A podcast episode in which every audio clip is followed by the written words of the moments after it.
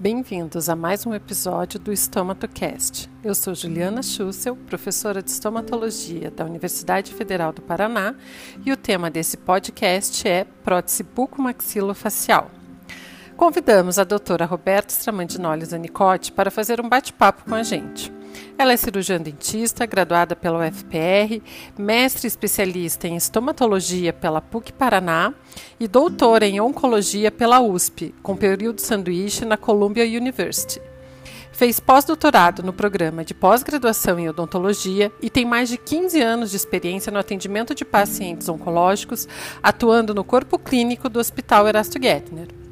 A doutora Roberta realizou um observership no Memorial Sloan Kettering Cancer Center, em Nova York, e vem se especializando na área de prótese bucomaxilofacial desde então.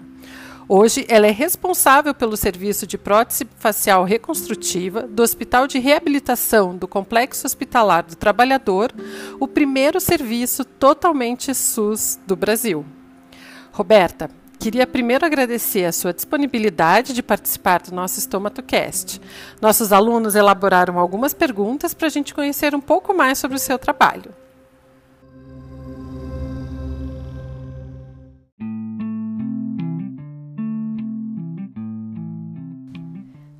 Professora Juliana e todos os alunos da Universidade Federal do Paraná, em conjunto com a pós-graduação. Fico extremamente agradecida pela oportunidade, pelo convite de estar aqui participando desse podcast. É, uma vez que essa especialidade é tão pouco difundida né, e conhecida, principalmente entre os alunos de graduação, já que na grande maioria das universidades não tem essa disciplina nem como optativa é, durante a formação acadêmica de odontologia. Então fica aí mais uma vez meu agradecimento especial. Um abraço a todos e obrigada.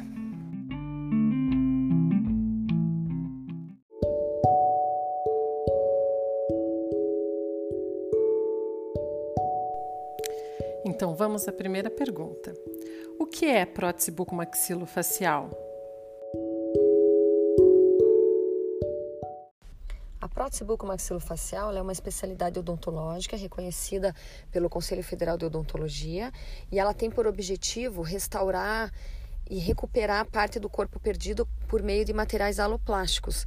Então, aquele paciente que já nasceu com algum defeito congênito, como por exemplo as fissuras lábio-palatais ou microtia ou uma outra má formação, ou pacientes que perderam por questões de saúde ou acidentais, então pacientes oncológicos que tiveram parte do corpo perdido, então remover a orelha, ou remover o nariz, ou remover parte do céu da boca, ou de outras regiões do complexo maxilofacial, eles podem ser recuperados por meio de prótese bucomaxilofacial. Então, além de recuperação estética, proteção daquela área que está exposta, a prótese buco também tem uma função extremamente importante que é reintegrar esse paciente à sociedade.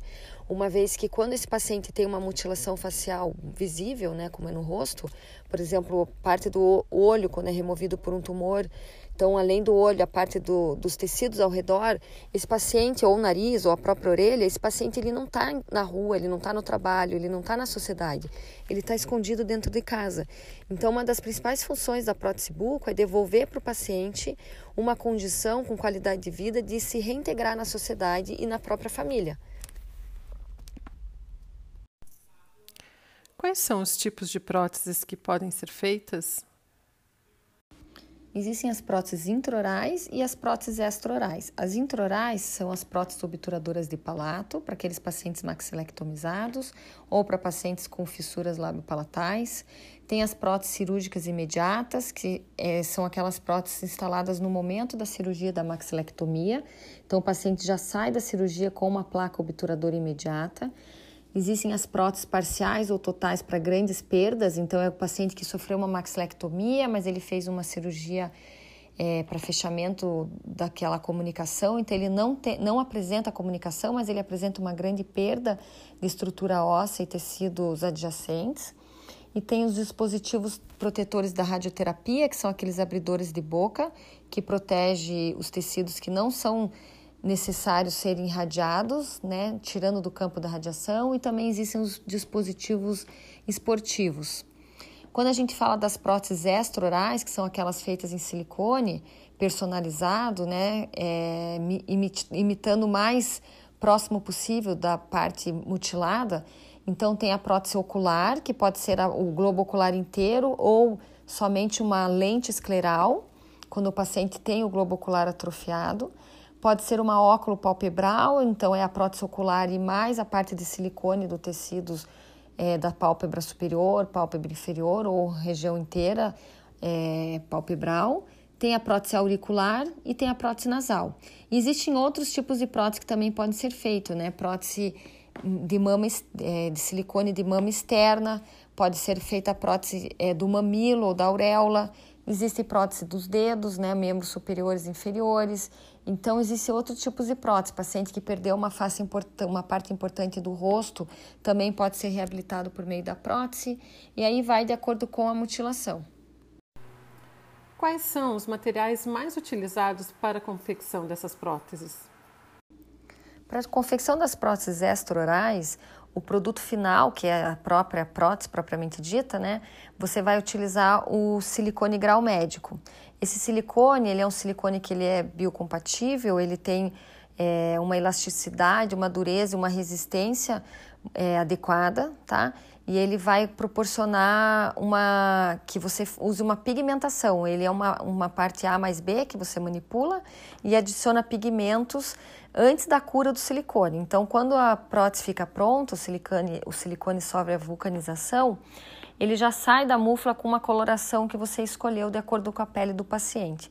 E depois você consegue fazer então aquela pigmentação extrínseca, dando mais características ainda para aquele tecido.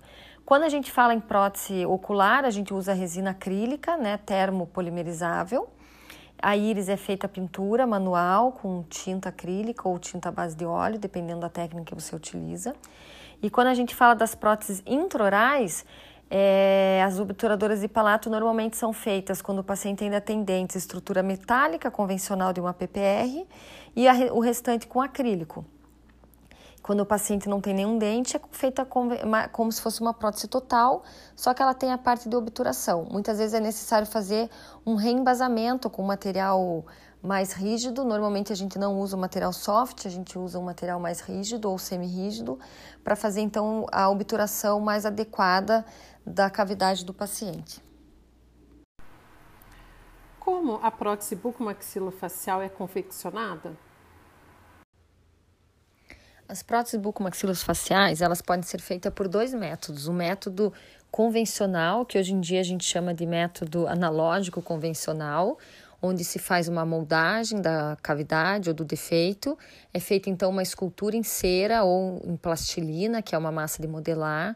Essa escultura é provada no, no paciente e depois é confeccionado um molde em gesso dessa escultura.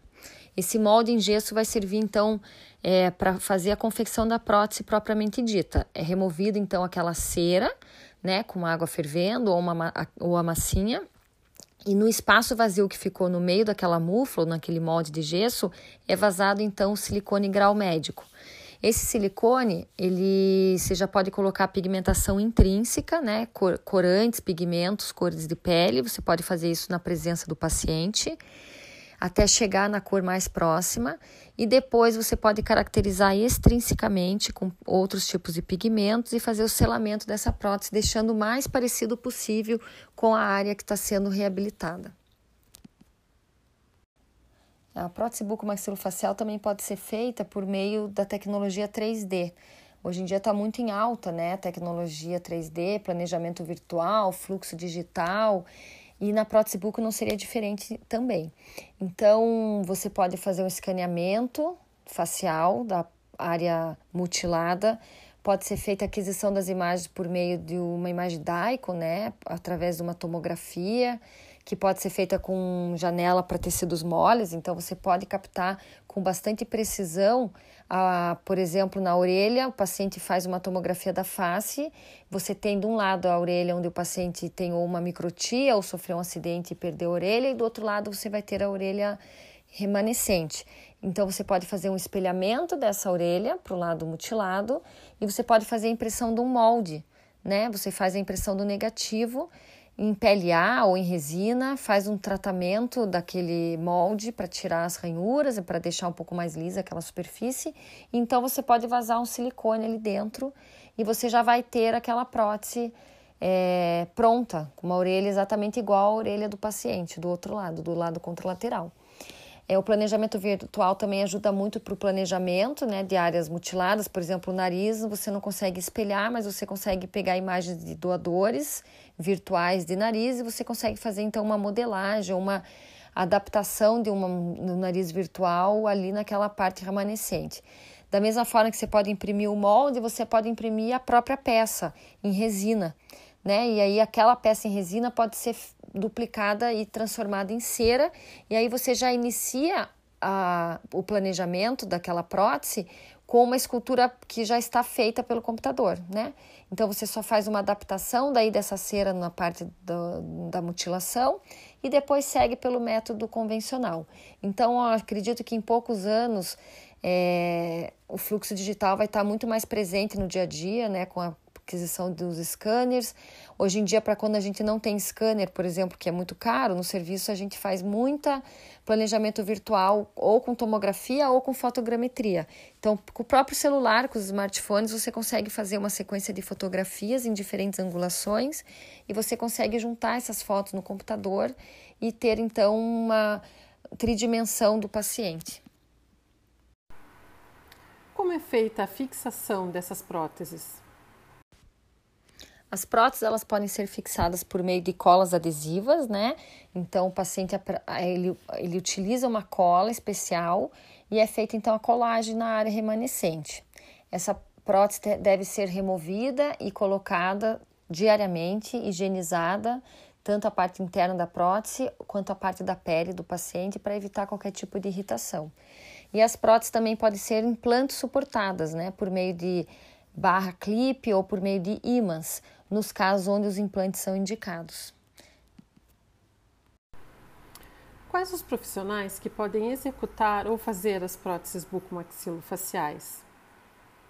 As próteses bucomaxilofaciais elas podem ser feitas em conjunto com o cirurgião dentista e o protético, tá? É, quem vai fazer a moldagem do paciente, a entrega dessa prótese e o contato direto com o paciente sempre vai ser o profissional da saúde, que é o cirurgião dentista. É, mas a parte laboratorial pode ser feita tanto pelo cirurgião dentista como pelo protético. Então, lá no serviço de prótese facial reconstrutiva, a gente não tem um protético trabalhando com a gente. A gente gostaria muito, mas por enquanto a gente não tem. Então, eu e a doutora Paula Corso, que é a cirurgia bucomaxilofacial, que trabalha junto comigo lá no, no serviço, a gente faz toda a parte das próteses extra-orais. Então, desde a moldagem até a confecção da, da escultura, a prova dessa escultura no paciente, depois a gente faz a confecção do molde em gesso, e aí a gente faz a prótese propriamente dita com silicone. Estando pronta a prótese, a gente faz a pigmentação extrínseca é, diretamente com o paciente para tentar deixar o mais realística possível, tá? As próteses intraorais, não, a gente faz só a moldagem da prótese e manda para o laboratório, faz o planejamento e o desenho dessas próteses junto com o técnico, é, mas quem faz a montagem dos dentes, a confecção, tudo é a parte laboratorial mesmo, é o protético. Como é a capacitação para fazer esse tipo de prótese? Existe algum curso de especialização, cursos livres? Como eu faço para aprender a fazer as próteses bucomaxilofaciais? Existe curso de especialização, normalmente 24 meses, tá? É, existem cursos de capacitação, curso de extensão, curso de aperfeiçoamento. Existem cursos que são somente laboratoriais é, junto com o técnico de laboratório, né, o, labor o protético, onde você aprende a fazer toda a parte laboratorial, escultura, a parte de mufla, a parte da própria pigmentação intrínseca e extrínseca. E existem cursos teóricos práticos também de extensão e que você atende o paciente para fazer a entrega, a moldagem e a entrega dessas próteses. A prótese bucomaxilofacial é feita pelo Sistema Único de Saúde? Sim, as próteses são feitas pelo Sistema Único de Saúde. Existem alguns serviços distribuídos pelo Brasil que são credenciados nessa especialidade pelo SUS. É, o problema que a gente enfrenta é que a grande maioria da, dos códigos do SUS nessa especialidade, eles têm um valor muito abaixo do, do valor re, real de custo dessas próteses. Então, uma prótese, por exemplo, nasal ou uma prótese auricular em silicone, ela tem um custo no SUS de em torno de 60 reais. Então é quase que impossível você com 60 reais conseguir pagar todos os custos dessa prótese, né? É, então o que acontece é que a grande maioria dos serviços que faz prótese pelo SUS acaba se vinculando a alguma instituição de ensino, algum projeto de extensão ou algum ou alguma ONG para que tenha subsídio externo, financeiro principalmente, que possa pagar então os custos dessa prótese.